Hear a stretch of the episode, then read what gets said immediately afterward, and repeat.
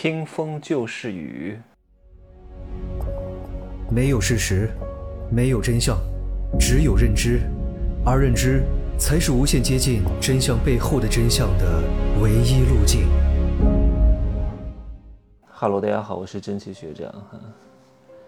很多人呢是非常容易被带节奏的，听风就是雨，因为他们不具备什么，不具备处理信息的能力。信息只是第一步，信息是需要你加工的，是需要你的认知、你的眼界、你的精力去加工的。因为同样的一个信息，它不是事实，它更不是真相，对吧？那对某些人来说，信息就是真相；但是对另外一些人来说，信息是真相的反面。所以没有事实，没有真相，只有认知，看你如何去看待这些信息啊。就像前两天有一个消息，是一个什么国土资源部发的吧？发了一个通知，说全国的房地产要统一登记啊，不是房地产，是不动产。各位，不动产包括房地产，房地产不完全等于不动产，不动产还包括很多东西，什么耕地呀？我说的是名词的耕地，不是动词的耕地啊。各位经常听我讲动词的耕地，我这次说的是名词的耕地，什么鱼池啊？啊，不是鱼池，鱼塘啊。什么树林儿啊，对吧？在树林里耕地啊，这些东西它都叫不动产。这个时候就有人炸了，说：“天哪，全国的这个什么不动产要统一登记了啊，要为收房产税做铺垫、做准备啊！现在可以统一查到你在全国各地有多少房地产了，然后贪官的这些什么房产无处遁形了，房价要大跌了。哎呀，你真的是愚蠢呐！”这信息化都多少年了？你在十多年前在哪个地方上一下网，都知道你是谁，在哪上网，怎么可能不知道你在全国各地有多少套房子呢？对吧？你买的任何房子都在房管局有备案，它不是以前查不到，只不过现在把其他的不动产放在一块儿统一登记而已，不是现在才能查得到的，想查都能查得到。还说什么贪官的这些房产无处遁形？各位，你都知道能代持，人家难道能不知道吗？对吧？就你最聪明，是不是？还什么房价要大跌？你知道房地产的作用吗？房地产它不仅仅是什么市场经济，它不仅仅是什么看不见的手。我上一期节目当中也说了，看得见的手和看不见的手，房地产起到一个非常重要的稳定器的作用。你知道房地产在中国的位置是什么，你就不会乱说这个话了，对吧？还收什么房产税？房产税是最近才提出来的吗？零三年就提出来了，为什么到现在还不收？它不是收不收的问题，是怎么收的问题，是收的成本的问题。做任何一件事情，它都是有成本的。很多人做事情是没有成本的。什么？对方骂了我一句，对方不尊重我，啊，对方欺负我，对方打了我妈一巴掌，我要把对方杀了。各位，你是爽了，你是报仇了，可是你付出的成本也非常之高啊。你把他杀了，对吧？他欺负了你老妈，然后你被抓起来了，你被枪毙了，你妈谁来照顾？你为了争一时之气，成匹夫之勇，你付出了多大的代价，对吧？房产税不也是如此吗？你以为这么好收吗？对吧？那我问你三个问题：收谁的？怎么收？收多少？啊？那你来告诉我一个答案。你不要老是提你的意见，请你提一点建议。来，怎么收？来，我们先解决第一个问题：收谁的？各位，你说那还不简单吗？收有房子的人呗。我没房子，反正收不上我。收那些有房子的，他们有钱啊，各位。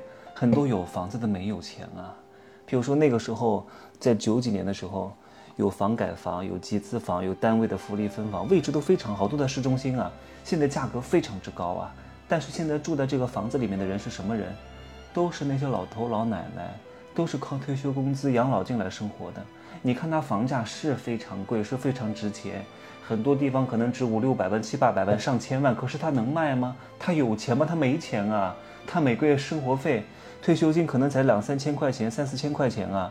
你让他为这个房子付房产税吗？他付了之后怎么生活呢？天天捡垃圾吗？他没法生活了，是不能收的。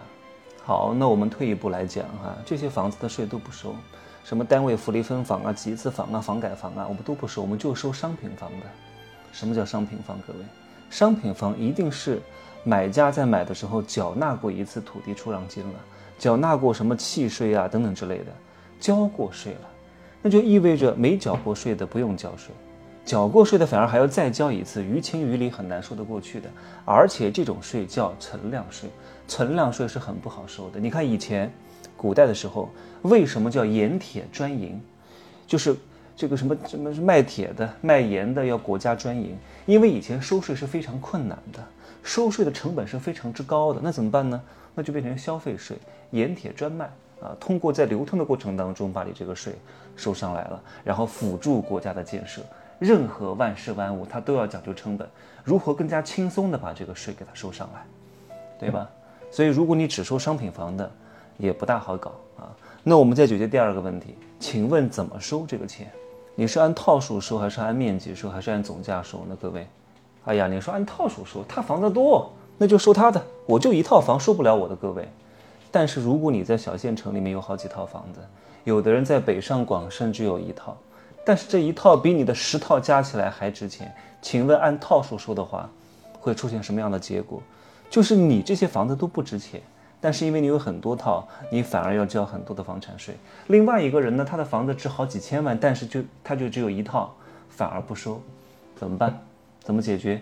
合理吗？那如果按照面积来说的话，啊，假设你有一套房，三百平米，但是你只有一套自住；另外一个人呢，他有两百七十平米，但是他有三套，每一套九十平米。按照这个方式收的话，房子少的要交税，房子多的反而不用交，请问合理吗？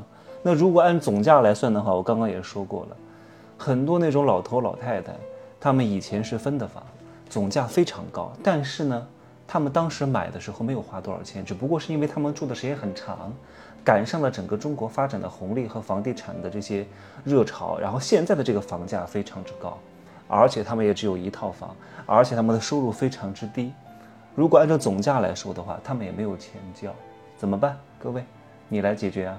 所以有时候信息它就是信息，你不需要过多的解读的。呃，过多的解读呢，只会给你平添很多烦恼。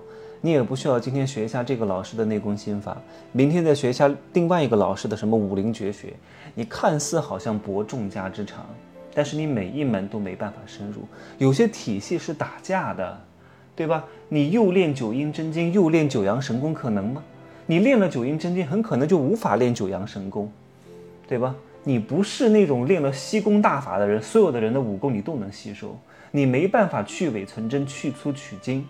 你好好的学习一门，跟着一个有结果的人学习他深度的思维，你不见得可以成为一个绝世高手，但是你至少可以成为一个一等一的高手，对吧？秒杀百分之八十五以上，甚至百分之九十以上的人。你进入少林派，就好好的把易筋经。修炼到炉火纯青，你进入武当派就好好的把太极拳修炼到炉火纯青，你就靠一个太极拳，就靠一个易筋经，你可以打败武林当中绝大多数的高手。结果你又学易筋经，又学一下太极，然后又学一下什么独孤九剑，你到后来都没学会，你就变成一个很二流的货色，你很难在武林当中称王称霸的，明白吗？行吧，今儿就说这么多。